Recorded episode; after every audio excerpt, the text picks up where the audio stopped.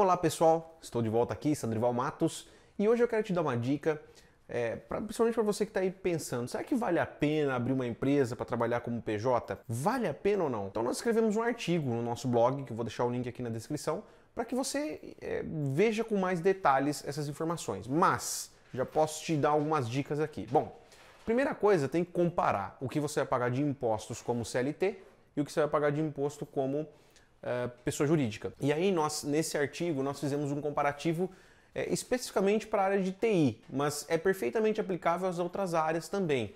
Até porque a área de TI não é uma área que paga o menor imposto sobre serviços, tá? Então, é, para outras atividades, às vezes, é, você fazendo um comparativo ali, você vai ver um valor de economia se você abrir uma pessoa jurídica. Essa economia vai ser maior ainda se você não for da área de TI, tá bom?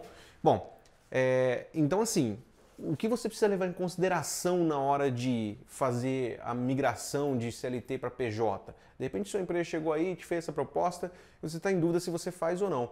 E aí, você tem que avaliar muito bem a troca que você vai ter que fazer. Você tem diversos pontos que você vai é, abrir mão mudando de CLT para PJ, né? Como, por exemplo, é, benefícios, como, por exemplo, o fundo de garantia que é compulsório para a empresa. A empresa já tem que depositar isso quando você é CLT né? Férias, 13 terceiro, tudo isso vai ficar acordado de, em um outro pacote aí quando você faz uma negociação. Via de regra, cada caso é um caso, tá? Mas via de regra, se você vai ganhar mais do que 50% como PJ, geralmente já compensa você migrar sim, tá bom? Nesse comparativo a gente ilustra todo um cenário no presumido e no simples nacional. Então você precisa fazer esse comparativo com calma para que você chegue à conclusão ali, olha, se eu pedir, e aí é uma negociação também, né? Se você já sabe que você consegue tirar da empresa 70% a mais no seu salário mudando para PJ, joga um pouquinho a mais, né? Para você já ter uma margem de negociação. Às vezes você vai pedir 80%, a empresa vai pedir para você ceder um pouco, você consegue chegar no 70% que você queria.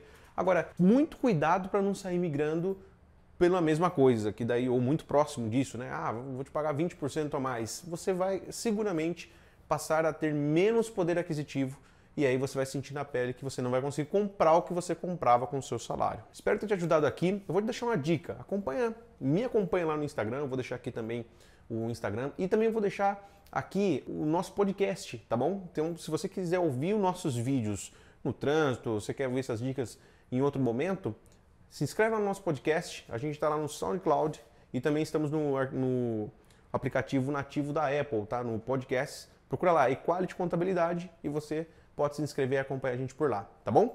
Um grande abraço, te vejo nos próximos vídeos. Se inscreve aí, não esquece não. Tchau, tchau.